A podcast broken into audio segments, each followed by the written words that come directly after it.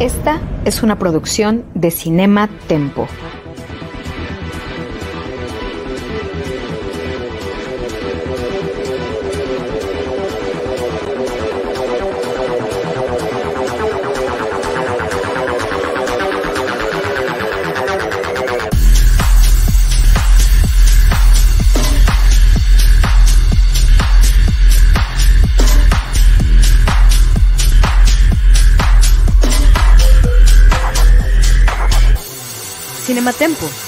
Tiempo de cine, con Charlie del Río y Lucero Calderón. Cinematempo, streaming.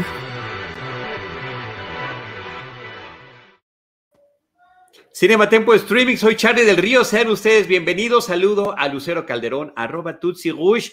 Tutsi, qué gusto saludarte en viernes y qué gusto además con esta película que vamos a comentar en esta ocasión. Mi querido Charlie del Río, muy buenas noches a ti y a todos aquellos que nos acompañan hoy viernesitos. Por fin viernes, como siempre digo. Y así es, mi querido Charlie. La verdad es que, pues bueno, hace poco, hace una semana, llegó a, una plataforma que es Disney Plus, eh, la nueva adaptación de una de las villanas favoritas de Disney.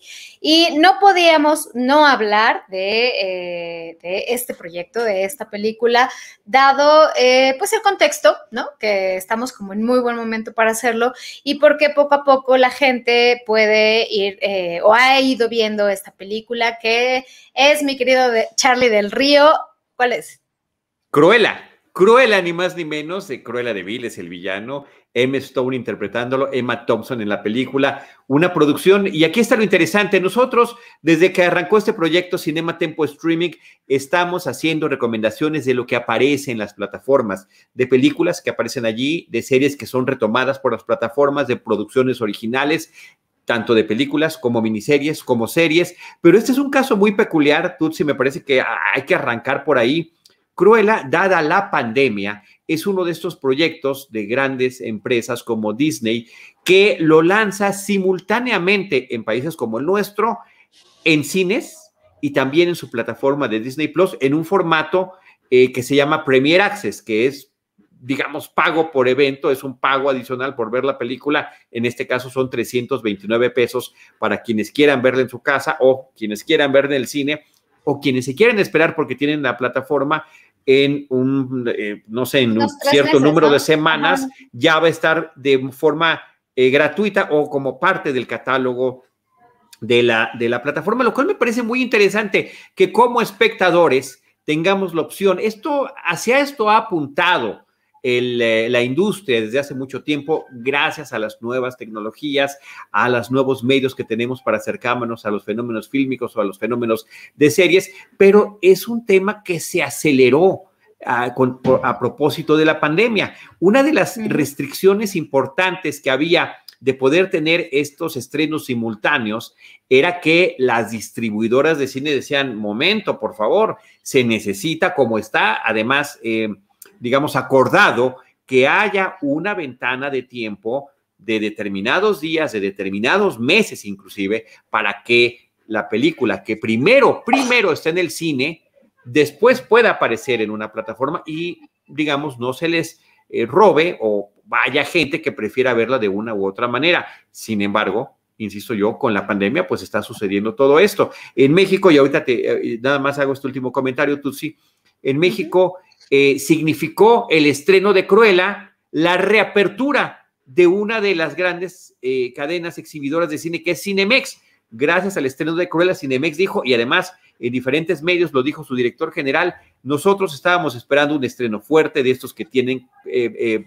capacidad de ser un blockbuster para regresar con mayor certeza en el mayor número de, complejos a lo largo del país, no todos, pero sí en un buen número de complejos de Cinemex. Se estrenó la película Cinépolis, que ya había eh, abierto, por supuesto, de acuerdo a los semáforos que hay en cada ciudad, eh, los semáforos que la Secretaría de Salud eh, federal en nuestro país, que es México, pone para que en ciertas ciudades se pueda abrir, ya, ya estaban abiertos esos cines, pero tienen esta película y simultáneamente, si uno quiere decir, ¿sabes qué? Yo me espero, lo pongo en la plataforma, pago ese Premier Access, ahí está. Entonces, con ese gran pretexto, Tutsi, con esa gran ventana, con esa gran oportunidad que me parece, yo cuando veo esto me siento como en el futuro. ¿Cuándo hubiera yo pensado en mi infancia o en mi adolescencia que una película podría estrenar simultáneamente para verse en el cine o en mi casa? Y ya pues estamos, y ya estamos ante esa posibilidad, Tutsi.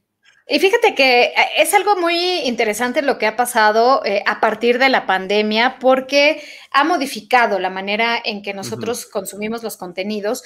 Y también yo creo que aquí los estudios Disney son como como punta de lanza, como ellos deciden qué quieren hacer y de hecho ellos lo empezaron con eh, esto de poner paralelo en cines, pero también en sus plataformas, dado que hace apenas unos meses lanzaron su plataforma, creo que utilizaron muy bien la estrategia de decir, bueno, pues la gente que quiere puede ir al cine, aquí está la opción, pero también está en la plataforma y gana un poco de dinero también porque te, cobro este eh, acceso premier, acceso especial para que puedas verla.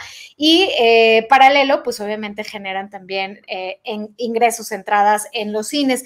Esto lo empezó a hacer, si, si te acuerdas, mi querido Charlie, del Río lo hizo con Mulan, la nueva versión de live action, que iba a estar dirigida a, los cines. Originalmente iba así, igual Cruella. Igual Cruella, son todas estas películas Exactamente. iguales de, Pixar. Iban, iban, eran películas que estaban programadas desde hace años para estrenarse en el cine y que han tenido que encontrar esas otras ventanas. Sí, yo me acuerdo que justo en marzo del año pasado, o sea, cuando semanas antes o días antes, de hecho, de que se anunciara, la, la OMS anunciara que estábamos hablando de una pandemia, yo me acuerdo que yo entrevisté tanto a la diseñadora de vestuario como a uno de los productores de la película de Mulan, porque en dos semanas se iba a estrenar en los cines y es cuando dicen pandemia mundial, ¿no? Bueno, pandemia. Entonces, eso modificó los planes y la primera con la que hicieron esto de, de estrenar de manera paralela fue con Mulan, un año después, año y cacho después, y después, eh, bueno, meses después, no un año, y después lo hicieron con Raya, también eso hicieron con Raya, estaba ideada para salas de cine. Eh, se lanzó en salas de cine y se puso en la plataforma también con un pago extra. Ya ahorita eh, ya la liberaron, justo a finales de abril la, liberaron para que sea parte del catálogo y ahorita están experimentando con Cruella. Pero bueno, regresando a nuestro tema que es Cruella, pues la verdad es que mi querido Charlie, ha habido muchas em, opiniones encontradas, creo que la mayoría ha sido positiva para la película. Yo de verdad abro mis redes sociales o mi Facebook y demás y encuentro cada vez más personas que ya vieron la película protagonizada por la ganadora del Oscar, Emma Stone, también está Emma Thompson, pero bueno, Stone es la protagonista, quien interpreta a Cruella, y todos como que quedan con muy buen sabor de boca, eh, comentan cosas muy positivas, que quedaron fascinados por el trabajo que realiza Emma Stone, que la cuestión del diseño de vestuario, que yo también ahí sí digo, wow, o sea, yo, a mí me encantó Emma Stone y los diseños de vestuario son clave o es un elemento más, pero importante y clave dentro de la historia, porque además, bueno, se desarrolla en el mundo eh, de la moda, en la época de los 70 del siglo pasado, ¿no? Y muchos, muchos, muchos de mis amigos que están principalmente en Facebook, la verdad es que han salido con muy buen sabor de boca. También leo comentarios de eh, algunos críticos que, pues bueno, son un poco más reacios, ¿no? Eh, como que analizan más a profundidad la película y le encuentran detalles y demás. Pero bueno, el común denominador de la gente que quiere ver, disfrutar y pasárselo un buen rato es a mí me encantó, ¿no? Ese es como el sentir.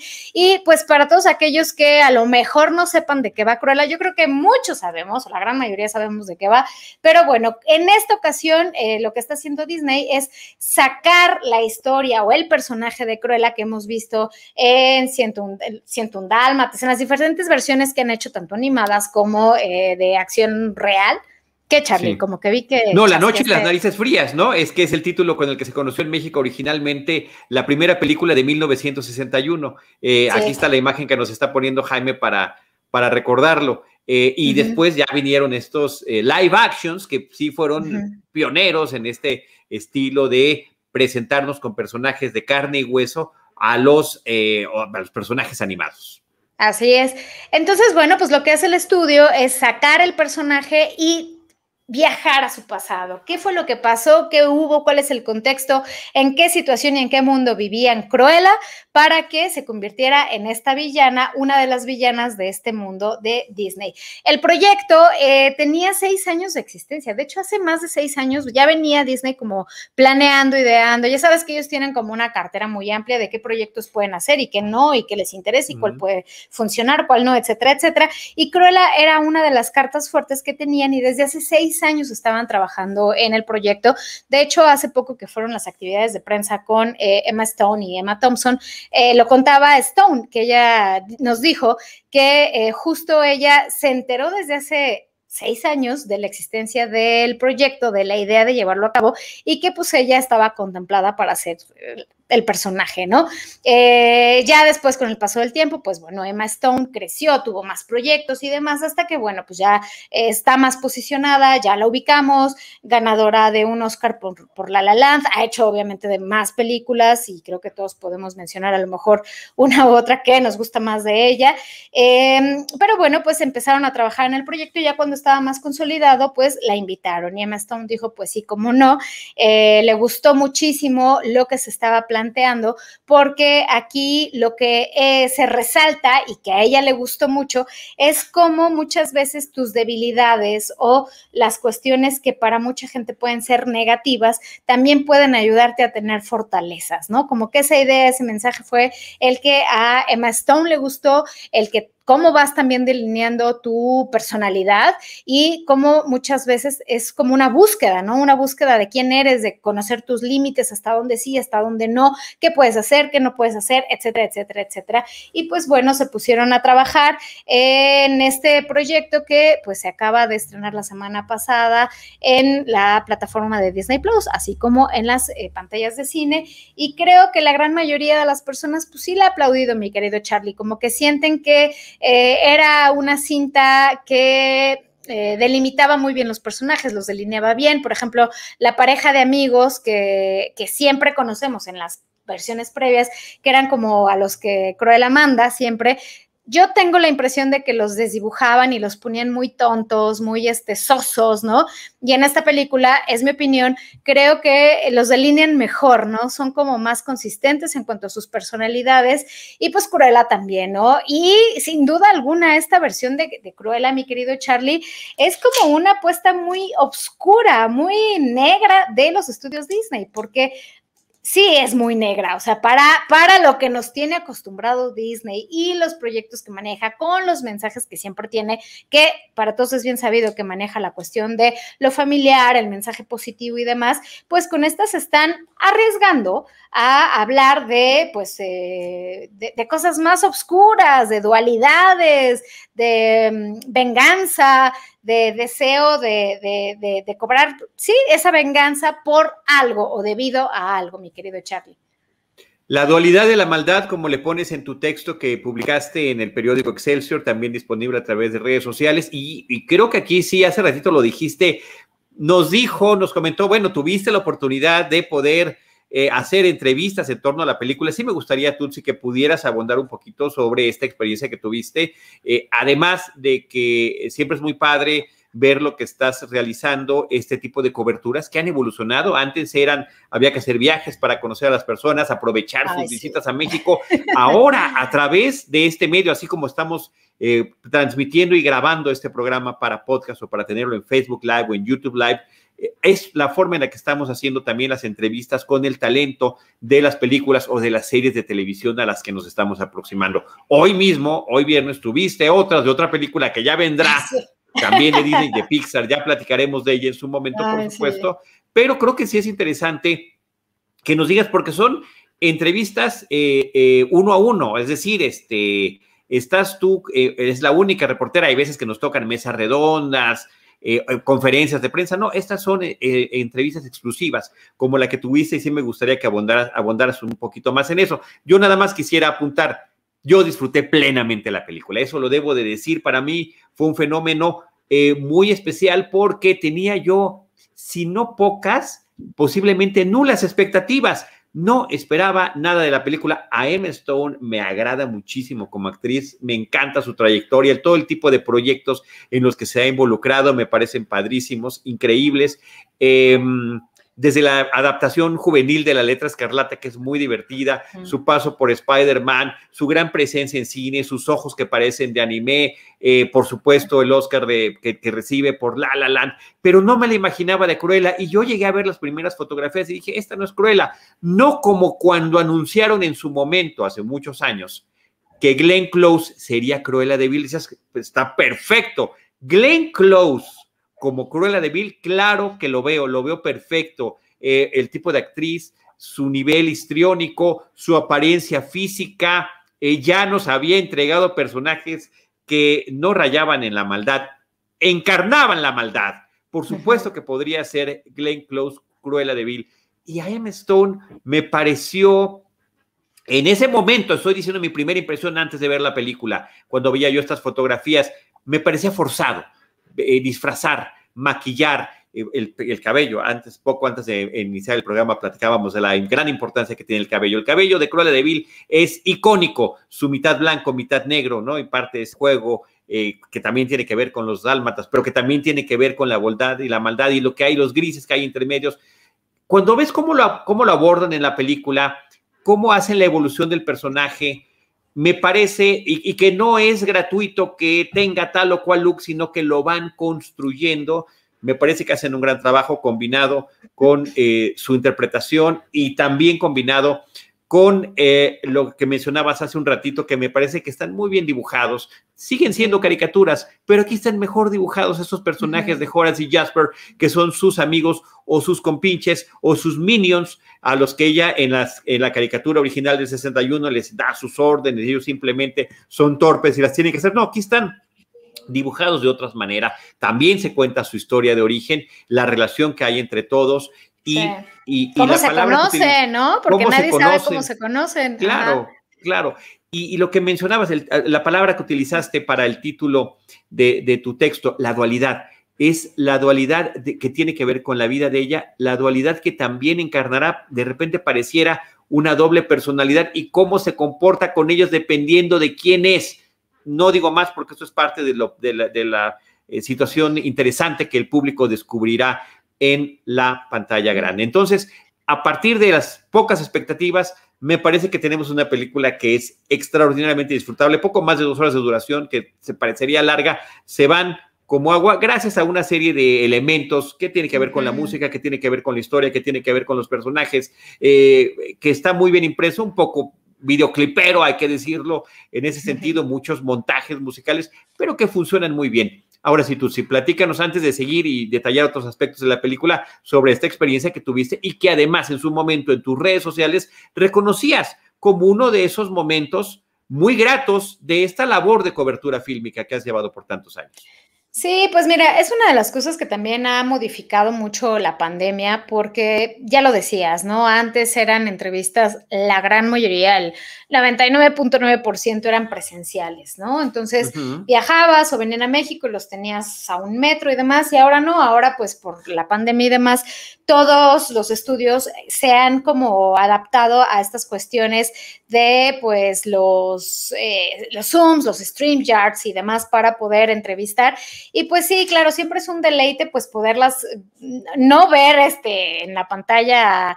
Vaya, es un deleite poderlas ver en la pantalla, sin embargo sí se extraña poderlas ver en persona. Pero bueno, aún así también tenerlas en la pantalla y verlas de frente y ver cómo son en su día a día y en dónde están sentadas, porque pues la gran mayoría de las veces para este tipo de eh, eventos pues están en sus casas, ¿no? Porque tampoco están saliendo o ya empiezan a salir, pero a trabajar, pero todavía siguen como en sus casas.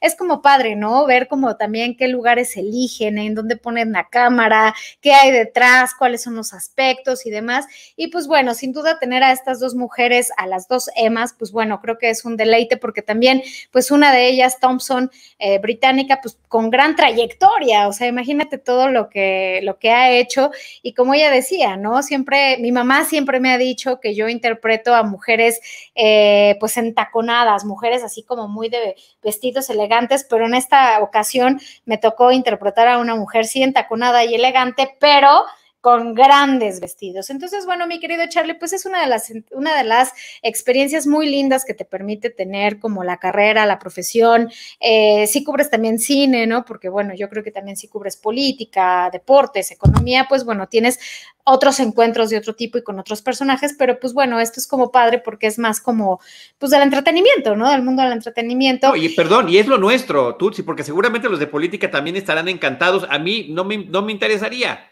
o deportes. En cambio, tú y yo que somos afines a las películas, a las series, poder tener este paso adicional, este contacto extra, gracias a esas pasiones que llevamos desde hace tanto tiempo y que como comunicólogos y comunicadores podemos eh, realizar, por supuesto que es un deleite, es un, es un extra en nuestras vidas profesionales y personales. Aquí tengo que hacer un paréntesis porque en esta nueva normalidad yo espero que dentro de poco me den una entrevista one on one con un villano de Marvel. Entonces estoy buscando todos los dedos para que, ah, me la den. Ya les contaré, no, no quiero, bueno, muchos se pueden imaginar, pero ya les contaré para no, como dicen, no. Un villano carismático, un villano carismático. Británico, mamá mía, qué guapo. Bueno, mamá mía es muy italiano, pero qué guapo es ese tipo y qué gran personalidad. Trabajó con Guillermo del Toro. Entonces, bueno, estoy cruzando los dedos para que se pueda realizar. Además, sería días antes de mi cumpleaños. Entonces, Disney sería muy buen regalo para mí que me dejaran entrevistarlo este, pues, por esta vía, ¿no? pues estaría increíble presencial, pero pues. Ay, mientras, mientras por acá. Bueno, pues este, el punto es que regresando a Cruella, eh, pues mira, mi querido Charlie, tiene una serie de elementos que, como bien lo sabemos, para que sea un proyecto redondo, fuerte, imponente, pues como que todas las partes que conforman un filme tienen que embonar de una manera tan perfecta y tan armónica para dar un buen resultado. Creo que Cruella lo hace en cuanto a, bueno, muchos, muchos términos, uno de ellos sería lo visual. O sea, visualmente que sería la fotografía, aunado al diseño de producción, ¿no? Todo lo que lo rodea, aunado al diseño de vestuario, que son los magníficos vestuarios increíbles. Te guste o no la moda, no puedes dejar de pasar o dejar de ver las propuestas que hacen tanto para los personajes de Cruella, como el personaje de la baronesa, que es eh, pues como la otra antagónica interpretada por Emma Thompson. Creo que la verdad aquí lo que hicieron, uno de los grandes aciertos que tomó el estudio fue contratar a Jenny Bevan, quien es ella, es una británica ganadora de dos Oscar. Quienes no la conozcan, también ha hecho el diseño de vestuario de la película Sherlock, la que hizo Jude Law junto con Robert Downey Jr., eh, Mad Max. Guy Ritchie, ajá, Mad Max, que fue por la que ganó uno de sus Oscar, tiene dos. Eh, en fin, ha estado en diversas producciones y una de ellas, pues bueno, la eh, cacharon para que trabajara en esto, en, en, el diseño de vestuario de Cruella. Y la verdad es que no te puedes quedar sin decir wow, porque delinearon muy bien a los personajes. O sea, a la baronesa, que es interpretada por Thompson, Emma Thompson, pues la ponen de una manera muy elegante, los vestuarios, los colores, los vestidos, que Emma Thompson contaba que era muy interesante pues todo lo que le pasaba a ella porque dice que le, la enfajonaban, o sea, le ponían fajas y ya sabes, la agarraban y le jalaban, hasta salió ahí por el, ejemplo de, Titanic, ¿no? De cómo lo hacían en la película cuando se están poniendo los corsés a Kate Winslet. Eh, pues bueno, que a ella le, pasaba eso y, hasta burlaba y, se, y bromeaba porque decía, bueno, imagínense para ir a, hacer pipí era toda una faena, porque traía los trajes más las pelucas más los tacones. Dice que ella usa puro flat, entonces que acá pues viene en taconada, que bueno, era muy complejo, pero visualmente el resultado es fabuloso, porque además eh, eso es para la boronesa y para Cruella, mi querido Charlie, cuando hay una dualidad, cuando está la dualidad de Cruella, creo que los vestuarios son fascinantes porque está ambientado en la década de los 70, pero son muy modernos los vestuarios. Entonces, de pronto encuentras unos vestidos con unas colas larguísimas, pero impresionante, impresionantes hay un vestido que a mí me gustó muchísimo y que tiene que ver como con, como si fueran cosas de periódicos, o sea, el estampado es como el periódico, que no es un diseño nuevo ni están descubriendo el hilo negro, pero creo que a mí me gustó visualmente cómo es eso y además, pues aparece, ¿no? En un camión de basura, este, unas faldas padrísimas, o sea, creo que las visten de una manera como si fuera una pasarela, que ese es uno de los elementos que más atraen dentro de Cruella. Y si a eso le sumas, la serie de canciones que eligieron para acompañar la historia, que a lo mejor ahí es donde tú dices, ay, es que parecían mucho videoclips, pero creo que como que apelaron eh, a una serie de temas que están como tan metidos y tan adentrados en la cultura colectiva, en el inconsciente de la sociedad, que de pronto los escuchas y dices, wow, claro, ay, qué padre, ay, ¿qué canción es esa? Claro, sí, o incluso hasta ibas a buscarla, ¿no? O pones ahí el Shazam para, ah, claro, es esta, ¿no? En fin, creo que eso es otro de los elementos importantes de esta película y a mí me recuerda un poco a Guardianes de la Galaxia, que también el set list que manejaron a lo largo de la historia fue como vital, que hasta ahora pues ya es como un referente también esa película en, la cuestión musical. Creo que va a pasar lo mismo con Cruella, que sin duda, eh, pues la selección de, canciones que utilizaron para la película, creo que, creo que es un acierto, ¿no? Desde mi punto de vista, y que te permite como acompañar la historia de una manera más como, como que se te adhiere, ¿no? La historia, las canciones, la música, etcétera, mi querido Charlie.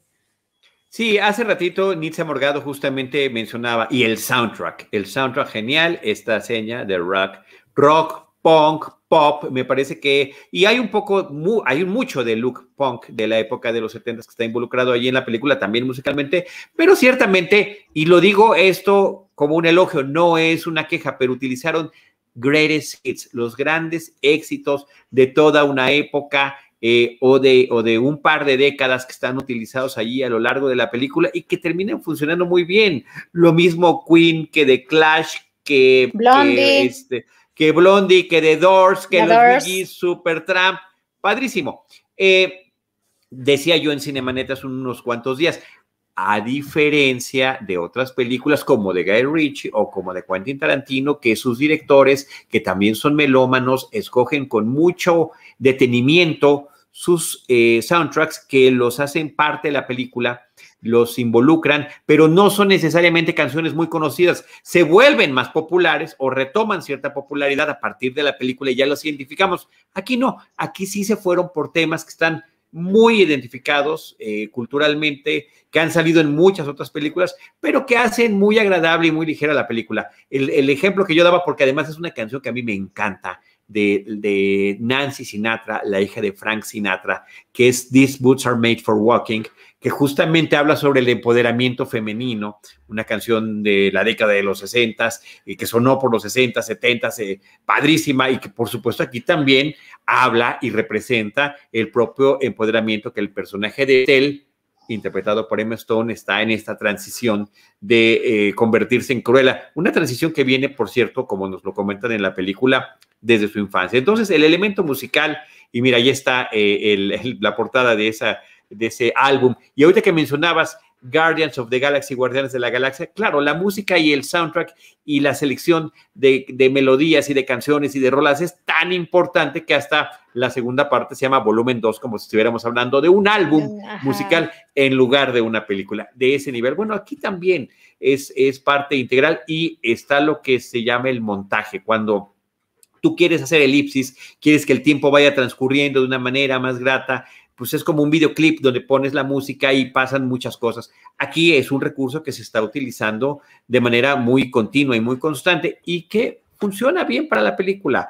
Es una especie de ardid, lo es. Eh, cuestan mucho dinero estas canciones, sí, lo tienen, pues ahí está, se nota el derroche de, de recursos para poder ilustrar auditivamente la película, pero efectivamente, con todos esos otros elementos que estás mencionando de fotografía, de vestuario, de diseño de producción, vaya, es un complemento muy interesante, que, pero que no lo es todo. Al final, ¿con qué nos estamos quedando, Tutsi, queridos amigos? Con la historia que estamos viendo de el origen de Cruella de Vil. Hace ratito mencionabas tú que justamente te parecía, eh, y a mí también me lo parece, que eh, está, digamos, arriesgándose un poquito lo pongo entre comillas, Disney, que está acostumbrado a otro tipo de valores, presentándonos y dándonos el punto de vista de un personaje que normalmente está vinculado con los villanos. Eh, y sí, lo están haciendo, pero también, pero también hay una serie de elementos que están cuidando y que, no, o sea, la fumadera de Cruella de Vil desaparece por completo en esta película. El tema de, eh, pues, querer eh, mancillar animalitos para poder quitarle las pieles, pues también está fuera. De hecho, de hecho, en la película los, los perritos se vuelven algo verdaderamente enternecedor. Yo estoy enamorado de Wink, que es el pequeño chihuahua que sale y que lo utilizan de una manera genial a lo largo de la película. Y también presentan una posibilidad que me pareció creativa del porqué de la aversión en particular de Cruella hacia los dálmatas. Entonces nos empiezan a meter, Tutsi, todos estos elementos que poco a poco irán formando al personaje que ya conocemos y que ya tenemos identificado. Esta técnica, además, cinematográfica de la precuela, de la historia de origen, pues no es nueva. La hemos visto desde hace mucho tiempo. Eh, ha habido casos que han funcionado extraordinariamente bien. En el caso de los superhéroes, siempre es historia de origen, pero también la historia de origen, pues siempre estaba muchas veces planteada. En las, pues, vemos el origen de Superman, viene de Krypton, vemos el origen de Spider-Man, lo picó una araña radioactiva, sí, pero hay otros que se tienen que inventar para las películas. El de Darth Vader, con la, toda una trilogía de películas para mostrárnoslo desde niño y cómo un niño esclavo que se llama Anakin podrá en algún momento convertirse en ese gran villano que es Darth Vader. Nos lo ha mostrado con personajes como James Bond, que me parece que se hace un gran trabajo a partir del casting de Daniel Craig, contar la historia desde el primer libro eh, con una nueva adaptación y viendo cómo descubre sus elementos, cómo descubre la bebida que le gusta, el Aston Martin que maneja, eh, el estilo peculiar que tiene para muchas cosas, ahí se va forjando. Y otro antecesor importantísimo es el de Batman Begins de Christopher Nolan, donde también de una manera muy creativa nos van viendo, y en ese caso era interesante porque parecía que lo aterrizaba en el mundo real, como todas estas series de, elementos que conforman a Batman, su disfraz, su coche, eh, la batiseñal, van saliendo de una manera muy orgánica. Me parece que funciona muy bien en ese sentido. Y más recientemente de Joker también, en una película mucho más oscura y mucho más empatada con otro tipo de filmes pues diría yo, hasta setenteros a los que hace muchas alusiones, ¿no? Aquí, eh, en su propio estilo, en su propia forma, me parece que lo logran muy bien y era eso, eso, Tutsi, lo que yo no esperaba y que me parece que funciona de maravilla. Sabes qué, justo ahorita que mencionaste de Joker, es como el referente más eh, fuerte que tengo en la cabeza. Claro que conozco los que estabas diciendo, pero es el que tengo más, más fuerte porque como que empatizas cuando te presentan los proyectos, en este caso de Joker y Cruella, cuando te los presentan, empatizas con ellos. ¿Por qué? Porque entiendes el contexto, entiendes el por qué puede un ser humano reaccionar, actuar ante cierta situación debido a algo. O sea, no lo hacen de una manera gratuita, no lo hacen de que, ah, soy malo porque soy malo, yo ya amanecí siendo malo, ¿no? Sino que siempre hay un contexto, hay un porqué. Y creo que esa parte de tratar de entender cómo esa esa situación o esa área como más humana de estos personajes, como que en el espectador hacen como que generes este clic, ¿no? Porque dices, claro, pues es que no todos somos ni 100% buenos, ni 100% negros, ni 100% eh, maquiavélicos, no, o sea, somos una mezcla de todo lo que nos pasa, de nuestros contextos, de lo que vivimos en la infancia y estos personajes, bueno, en este sentido más cruela, estos personajes, o bueno, cruela, eh, como que te, te, te explican el por qué ella lidia con lo que lidia y por qué ella está como tratando de eh, encaminar su vida por un lado, pero no le queda o no se siente tan dibujada o tan afín como cuando descubre su parte mala, ¿no? Y mala entre comillas, ahí sí, sí lo digo de, esa manera. Entonces creo que esa parte eh, hace que estos villanos se vuelvan más entrañables, porque si tú recuerdas, pues las películas de Los siento un dálmatas o La noche de las narices frías, pues sí las veías, pero nunca te pones a pensar en, en ay, ¿por qué son así, no? ¿Por qué Cruella es Cruella? Eh, sin embargo, en esta, pues entiendes qué, qué pasó en su vida, qué situaciones vivió, qué pérdidas tuvo, qué dolores tuvo, para pues hacer esta coraza y para tratar de... Eh, pues en cierta forma, eh, no quiero decir mucho, pero en cierta forma tratar de reivindicar a sus seres amados, ¿no? De tratar de eh, vengar a sus seres amados. Entonces creo que eso es como también uno de los elementos que hacen que dentro de lo que ya explicamos, suma a lo que, eh, vaya, esto que estoy diciendo suma a lo que ya explicamos, ¿no? Porque es uno de los elementos como que nos permiten... Eh, entender, comprender el actuar de cierto personaje. Y también, mi querido Charlie, eh, creo que pues las dos están increíbles. A mí me gustaron mucho sus trabajos hablando de las interpretaciones de las dos Emas, eh, pero pues a mí sí me gustaría saber, ¿tú con qué te quedas? ¿Con el personaje de Cruella, con la baronesa o con Estela? Que por ahí muchos van a saber después quién es Estela. No, me parece que con Cruella y ese es el chiste. Eh, claro, está también muy interesantemente resuelto que encuentres otro personaje, otro personaje para que sea el verdadero villano de la película. Ahora, estabas hablando de humanizar a los personajes, estabas hablando de hacerlos más entrañables, de poder entenderlos, pero me parece que también sin justificar la maldad, ¿no? Tú sí me parece que es en determinados momentos en todas este tipo de películas, vemos un momento en el que entendemos su situación, pero hay una, hay una decisión que tienen que tomar, que es cuando los hace que se tuerzan de una u otra manera, ¿no? Breaking Bad es una serie que explora eso a lo largo de muchísimas temporadas, como la intención de un hombre de proveer a su familia antes de morir se convierte en la transición de un hombre ya hacia una maldad. ¿No? Como eso es la traducción del título, volviéndose malo. ¿En qué momento se vuelve malo? Y me parece que hasta en esa serie hay un momento cuando él permite que algo suceda que podría no haber sucedido si hubiera intervenido, donde dices, ya, ahí es donde se quebró la cosa. Siempre se cruza en algún momento eh, la, em, la línea, ¿no? Aquí me parece que no lo terminamos de ver del todo, en la de Joker sí, eh, en la de eh, la trilogía de Star Wars de, sobre Anakin Skywalker y Darth Vader, por supuesto que sí, también vemos cuál es ese momento, pero aquí todavía, ¿no? Nos da inclusive, queda este espacio, si así de que pudiera suceder o no, una secuela donde pudiéramos seguir viendo esta transformación. Y me parece que el poder lograr esta empatía con el personaje es un elemento muy importante de lo que nos pueda gustar. Tutsi, te, te pido que hagamos una pequeña pausa para que podamos seguir hablando de Cruella, de esta película que está de estreno tanto en la plataforma de Disney Plus, en eh, Premier Access como en cines, y regresamos en un momento. Cinema Tempo es un proyecto independiente que necesita de tu apoyo. Entra a patreon.com diagonal cinematempo y únete a nuestra comunidad como productor.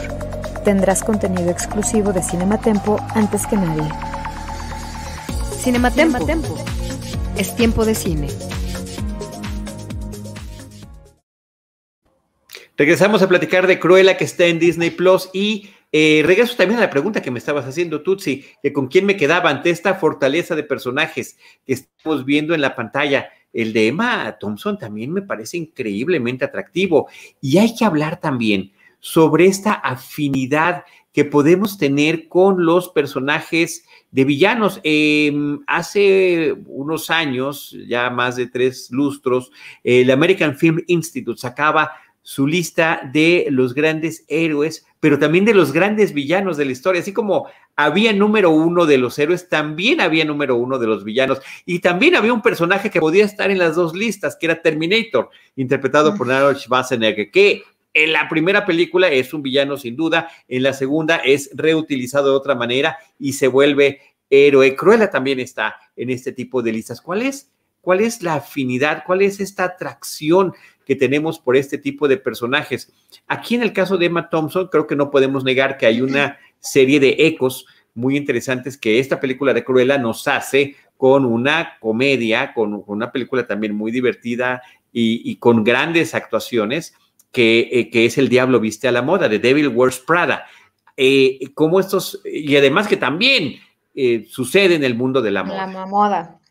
Por supuesto, ¿no? Y cómo hay estos personajes fuertes aquí entre, entre uno y otro, creo que podemos ver esa distinción donde sí y hablando también de lo que mencionabas hace ratito, de, cómo se puede uno tornar, cambiar hacia la mal, hacia lo que es la verdadera maldad en cierto momento, ¿no? Cosa que en este caso eh, nos presentan un personaje muy fuerte con el caso de esta baronesa interpretada por Emma Thompson. Sí, mi querido Charlie, pues mira, yo la verdad, si, si me das a escoger, yo sí me quedo con Cruella, creo que es más divertida, es más eh, creativa, eh, porque esta parte de, querer tomar, eh, tomar venganza, pues hace que ella sea muy creativa, ¿no? En la forma de vestir, en la forma de reaccionar, en la forma, hay una competencia, una especie de competencia entre Cruella y la baronesa, de ver quién es la mejor, ¿no? La mejor vestida, generalmente es por la cuestión de la moda. Entonces, como que esa parte le hace ser a Cruella muy original y no sé, como que me, me, quedo más como con las mujeres que son como más lanzadas, más aguerridas, más... Eh, no sé, o sea, como que traen una onda, ¿no? Traen algo en la cabeza y reaccionan, crean, responden. Yo me quedo más con eso porque Estela, que es como la otra parte de Cruella, que es como la chica más dulce, más trabajadora, em, que obedece, ¿no? Etcétera, etcétera. Como que sí está un poquito de, ay, qué niña linda o qué chava tan linda, pero te hace falta algo más, ¿no? Te hace falta algo más para, para ser tú, para dejar huella, para marcar tu personalidad. Eh, la baronesa a mí sí se me hace muy, muy egoísta, sumamente egoísta. Eso es algo que, con lo cual yo no concuerdo, no compagino.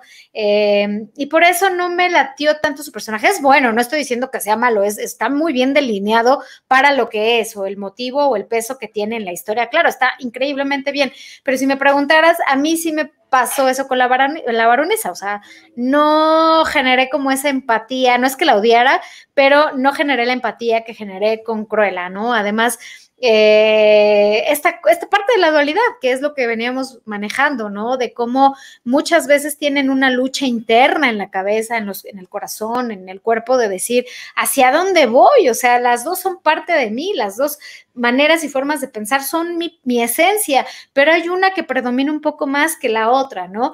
Y bueno, si le sumas la cuestión de la moda, mi querido Charlie, que como bien lo hemos dicho, la baronesa la visten increíblemente bien, o sea, es una mujer sumamente elegante, ¿no? Y los colores que le manejan, los dorados, los plateados, los peinados, o sea, la, verdad es que es un, personaje visualmente muy atractivo, pero a mí me gusta más, eh, pues, Cruella, ¿no? Que es un poco más de rebeldía, de, de dejar huella, de siempre tratar de ir un paso adelante para eh, poder ponerle obstáculos a la baronesa. Entonces yo sí me quedo, yo soy Tim Cruella, sin duda alguna. No, sí, y, perdón, nada más, y además, y no dejarse, superar los obstáculos que también le han puesto a ella. Y no nada más superándolos, sino, ah, me ponen a mí, yo también puedo poner, ¿no? Claro. Y bueno, pues aquí pues es un viaje al pasado de la vida de Cruella, evidentemente por eso es más joven, ¿no? No es como la Cruella que vimos con Glenn Close, pero creo que pues sí es como la parte más, más joven, más bella, porque pues obviamente es una, es una pues es una cara linda, ¿no? O sea, la, la de Emma Stone es una cara muy bonita para, para el personaje y creo que también eso, pues, eh, como que fue un toque, un toque de frescura, pero claro, se entiende porque se está viajando a su pasado, ¿no? Y aquí hay, hay como un guiño ya en la recta final de la película que da como pie a las diferentes versiones que hemos visto tanto animadas como en live action, eh, cuando hace una serie de cosas, de regalos con unos dálmatas, ¿no? Como que te da como que te, pone el antecedente de las películas que ya conocemos. Pero ahí no sabemos cómo se va a resolver o no, a lo mejor ahí ya dejan Cruella y se acabó, eh, porque pues obviamente en la película a ella sí la ponen como, sí, no, no, son perros a lo mejor que ama, eh, pero no es capaz de lastimarlos, ¿no? De matarlos para hacerse un abrigo y demás. Eso no lo va a hacer Cruella. Sin embargo, en las otras historias que conocemos es su móvil, ¿no? Es lo que ella está buscando siempre, por eso quiere a los dálmatas para poderse hacer un abrigo de piel de dálmata, ¿no? Entonces ahí vamos a ver cómo lo resuelven o qué explicación le dan o cómo hacen que, perdón, el personaje de Cruella se transforme a esta maldad, maldad, maldad, ¿no? Oye, y sí, y un dato adicional que quiero yo mencionar, pues es el director de la película, eh, Tutsi, Craig Gillespie, que eh, por una parte ya había manejado de manera muy correcta las diferentes cambios de personalidad. De los primeros trabajos que tuvo este realizador australiano, estuvo una serie de HBO que se llamaba The United States of Tara, con Tony Colette, que trataba sobre una mujer con personalidad múltiple. Tony Colette, además, que es una extraordinaria extraordinaria actriz, magnífica, y bueno, ¿quién mejor que ella que justamente para poder tener este tipo de personajes? Entonces, a mí me parece que hay un antecedente interesante sobre eh, una experiencia pues que él ya trae y que proyecta a través también de la película Cruella. Y también en sus antecedentes está la película I, Tonya o Yo, Tonya, sobre Tonya Harding, esta patinadora que tuvo este, ¿no? este escándalo tremendo. Y en esta película eh, también aparece uno de los actores de Cruella que me parece que también roba mucho espacio, ya lo mencionamos hace rato, Horace Paul Walter Hauser, que me parece es el gordito, pues, que, que lo conoce desde la infancia y que después lo vemos, este, ya de adulto, ¿no? Siempre tramando cosas. Es el, justamente el que, el que tiene la mascota de Wink, este pequeño chihuahua, y que hace una, una, una, gran pareja con su, con su perrito que me parece que está sensacional y que es un gran actor. Es un actor muy versátil y también muy carismático. Tiene esta película eh, que hace con Clint Eastwood de Richard Jewell sobre un hecho de la vida real, sobre un atentado terrorista. Es su protagonista. Él es el mero, mero protagonista, es el Richard Jewell del título, y que además se vuelve sospechoso por su forma de ser, de haber o no plantado esta bomba. No diremos qué pasa, pero qué bárbaro. Ahí me parece que te gana el, personaje con el carisma, su interés, la forma en la que hace las cosas. Él es estadounidense, pero me parece que trabaja muy bien su, su acento británico exagerado para esta película de Cruella. Y además en la película de Cruella es como más noble, ¿no? O sea, como que de los compinches, él es como el más noble, como que él trata, el que trata de ser comprensivo, el que trata de, de, ay, bueno, pues está en un mal momento, pero es nuestra amiga y crecimos con ella, ¿sabes? Eh, es como más, más como noble en ese sentido en comparación del otro colega, ¿no? Que son, pues obviamente ya los otros, eh, es la dupla que conocemos de las otras películas de Cruella, donde pues son como sus achichincles prácticamente. Aquí no tanto, aquí se delinean más los personajes, por eso yo te decía que a mí me gustó porque no los pusieron tan tontos o sosos como en las otras versiones. Aquí ya los ponen con más carnita, o sea, como también con su contexto, su antecedente de por qué son lo que son, por qué hacen lo que hacen, cómo le ayudan a ella para no estar en su mismo ámbito, o sea, decir, oye, tú eres una chava muy talentosa, debes de explotar tus talentos, tienes que diseñar porque eres muy buena en eso, tienes que crear moda, ¿no? Y eso a mí me gustó mucho de esta película porque los disfruté, los disfruté en ese sentido y si sin duda, eh, ¿cómo se llama? Es, es Gaspar, ¿verdad, Gaspar? Sí, Horacio. Así es. Gaspar, Gaspar eh, es el más eh, Gaspar es el flaquito y Horace es, el, Horacio, Horacio, Horacio es el que es más noble, ¿no? A mí me gustó también mucho esa química que tienen los tres, o sea, que tienen ellos dos como pareja y que tienen los tres ya como este trío de amigos, ¿no?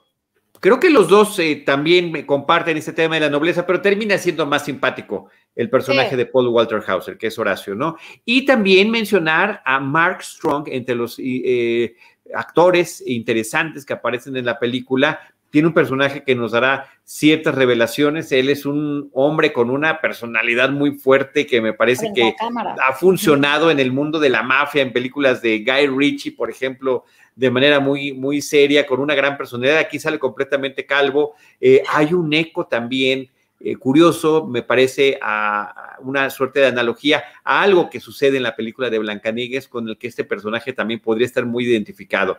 Es un tema para que vayan descubriendo ahí los espectadores en la cinta. Tenemos que tiene sus límites. Sí, sí, sí, sí. Tiene límites. Eh, Luis Martínez nos dice, hola, estuvo muy padre la película y dice que acaba de leer que harán la segunda parte. Y aprovecha también Luis Martínez para decir que eh, terminó de ver Ted Lasso y que fue una gran recomendación. Luis, qué bueno que te gustó, gracias por habernos escuchado y compartido. Y ahí también estamos esperando con mucha antelación esta serie de Ted Lasso con su segunda temporada, pues que ya está en proceso de filmación, de grabación y que esperamos ver pronto. Y aquí yo creo que lo, que nos está poniendo Jaime Rosales, nuestro productor, es el parecido físico que puede haber entre Stanley Tucci y Mark Strong. Nada más que Stanley Tucci me parece que es como, como más, eh, se ve como más finito posiblemente, no No, yo creo que es al revés. Yo creo que Strong, Mark Strong es como más cuadrado de aquí, fíjate. Sí, sí, por eso Mark Strong se ve, se ve más rudo, ¿no? Sí. Son, son similares, se pero... Ve, que se ve mucho más rudo. Ah, y nos, y nos pone, claro, gracias Jaime, ahí está, y la relación con el diablo viste a la moda. Stanley Tucci ah. aparece también como este personaje que trabaja eh, eh, en el diablo viste a la moda, que, justamente está, eh, es leal con la persona que trabaja, pero también tiene su sentido del bien y del mal, ¿no? cosa que sucede también con el personaje de Mark Strong. Pues bueno, yo creo que ahí están una serie de elementos, Tutsi, y hay, muchos más que comentar, pero que también cada quien puede ir descubriendo con esta película de Cruella. Así es, mi querido Charlie, pues esta es una recomendación de Cinema Tempo Streaming. Ya sabe, Disney Plus, eh, o bueno, si usted ya es de las personas que está retomando su vida y se anima a salir, pues está en los diferentes cines, en las diferentes cadenas de México, Cinemex, Cinépolis. Eh, tiene la recomendación, véala, abra su corazón y usted con base en todos los elementos que nosotros eh, le podemos dar, que ha leído por ahí o que ha escuchado también en otras partes, pues bueno, decidirá si le gusta o no, pero creo que la gran mayoría de las personas que no se clavan en la textura pueden decir, eh, sí, sí me gustó, me la pasé bien, la disfruté y me quedo con una grata sonrisa, un grato momento de Cruella. Así es, así es, Tutsi. Y, también creo que nos invita a ver las otras versiones que ha habido sobre este personaje, la película, anima, el largometraje animado original de principios de los 60, las, personas, las películas que hicieron posteriormente. Curioso que también Glenn Close, que interpretó a Cruella de Vil en dos filmes, en 101 y 102 Dálmatas, eh, es productora, es, eh, funge como una de las productoras de esta película, es decir, sigue vinculada de alguna manera con el proyecto. Ahí está, Cruella. de, productora y demás, y gran actriz que lo es, de productora sin Oscar, además, este, al perreo que hizo ahí en, ¿te acuerdas? En la ceremonia del Oscar. Así como no, sí. Uno de los momentos curiosos que, se levantó. Más rescatables, rescatables chismosos gossip de, de, la entrega, porque pues, bueno, ya hablamos en su momento de ella, pero este, yo, yo lo que sí iba a decir, mi querido Charlie, es que las películas de los Dálmatas las pueden ver en la plataforma de Netflix, y eso lo sé porque mi hijo hace unos meses, sí, hace unos meses, pues dijo, mamá, quiero ver esa de perritos, y era eh, Cienton Dálmatas, eh, y pues la vimos, y por eso sé que ahí están, por si también quieren visitar esos Oye, historias, porque creo que ya desde que llegó Disney Plus ya tienen la exclusividad. Hay muchas que estaban repartidas en las diferentes plataformas. Bueno, yo eh, la vi en marzo, marzo, abril. Bueno, sí, ya tiene meses. O sea, yo la vi por ahí de marzo eh, y estaban. Ahorita sí tendríamos que ver si siguen ahí o, ya están, son parte del catálogo, ¿no? Así es, y si no, pues están en Disney Plus, están ahí, ahí completitas. Y este, mencionar que, que ahorita que decías que actriz sin Oscar, increíblemente sin Oscar, ocho veces nominadas al Oscar eh, Glenn Close eh, con una serie de papeles increíbles. Eh, entre ellos, decía yo que estaba perfecta como villana porque fue la gran villana de Atracción Fatal ni más ni menos es uno de los grandes papeles que ha interpretado ella, pero también villana tremenda y tremebunda en Relaciones Peligrosas, que es una película que a mí me fascina, que me parece increíble y que la moda, el estatus social, el maquillaje era parte de, la, de los elementos que le servían a esta persona de la alta sociedad francesa para manipular y juguetear con las demás personas, ¿no? Una película increíble con John Malkovich, eh, que creo que no se deben de perder, sí, es, es una gran, gran película, una gran Ojalá que pronto ya le den un Oscar, oye, porque bueno. sí, es una gran actriz, es una muy buena, es de esos casos de los actores, actrices que son muy buenos y que nunca han tenido un Oscar, ¿no? Así es, así es. Dice este, Jaime, Jaime dice, ya solo está 101 Dálmatas en Disney Plus. Ok. O sea, ya, no, está en Netflix. Ya no ah, está en Netflix. Sí, es que yo la vi, muchachos, hace meses, en marzo la vi. Sí, eh, ahí es el tema con las plataformas.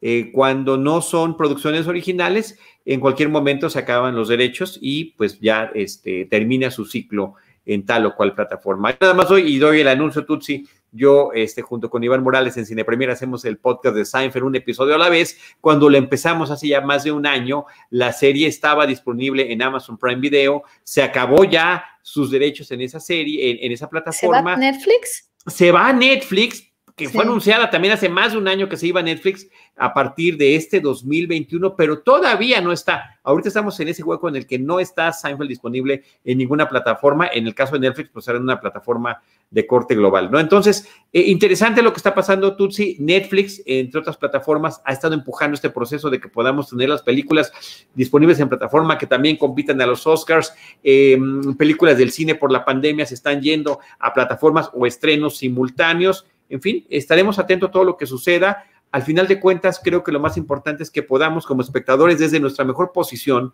eh, y nuestra mayor comodidad y también en estos casos nuestra mayor seguridad, poder estar platicando eh, y disfrutando sobre nuestros contenidos favoritos. Gracias a Jaime por poner la imagen de eh, Iván Morales de un servidor en el podcast de Seinfeld. Ahora los martes en vivo y por supuesto también en podcast. Tutsi, muchísimas gracias. Ha sido un honor y un placer y, qué bueno que insististe en que esta fuera nuestra película de la semana. Sí, como siempre, me aperro. Ay, sí, de no, es que sí tenemos que hablar de estas películas, pero ¿por qué no? ¿Por qué no? Si nosotros la propusimos primero. un, programa que tuvimos tiempo atrás y que hubo ahí una charla fuerte entre el señor Jaime Rosales y yo. Pero bueno, eso es otro asunto. Muchas gracias, mi querido Charlie del Río. La verdad es que siempre es un placer. Es viernes, qué rico, qué rico cerrarlo de esta manera, pudiendo hablar contigo, complementando, eh, compartiendo, ¿no? Eso es muy bonito y pues también con muy buenas noticias porque nuestras mamás ya fueron vacunadas. ah, sí, el día de hoy, curiosamente, sí. Sí, hoy señora Laida, si nos está viendo, muy buenas noches, felicidades por esa dosis, ya vi ahí sus fotos. Mi mamá también, ya hoy recibió también la segunda dosis, cosa que creo que todos nos identificamos porque cuando nuestros padres, nuestros abuelos o tíos o la gente que es muy cercana a nosotros y que amamos y que demás, que ya tengan las dos vacunas o las dos dosis, siempre es muy, muy como reconfortante, ¿no? Como que dices, bueno, vamos avanzando, vamos avanzando poco a poco. Y la, y la casualidad y coincidencia, Tutsi, sí, y felicidades también para tu mami, de verdad, con mucho mm, cariño. Gracias. Eh, porque hoy nos tocó a ambos, tanto a Tutsi como a un servidor, llevar a nuestras respectivas mamás en diferentes delegaciones, en diferentes alcaldías, ahora son alcaldías, en diferentes alcaldías de la Ciudad de México, pero pues eh, coinciden ahí por temas de, apellido y de día que les toca, eh, por grupo de edad, ¿no? No, no, no son tan cercanas, pero a final de cuentas están en ese mismo grupo de edad que se está destinando para ellas. Y pues hoy nos tocó andar en esos lides y a pesar de eso y de muchas otras aquí estamos. aquí estamos, aquí estamos en viernes platicando y compartiendo con todos ustedes. Tutsi, muchas gracias. Jaime Rosales, nuestro gran productor. James, muchas gracias. Eh, Luis Martínez y Nitza Morgado, que nos acompañaron en el en vivo, se los agradecemos mucho. Y a los demás que nos escuchan en los otros espacios de este podcast. Buenas noches, descansen. Buen fin de semana.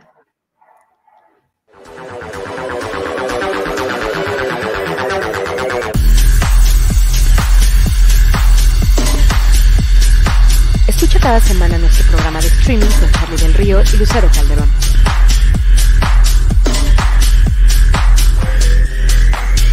Cinematempo. Es tiempo de cine.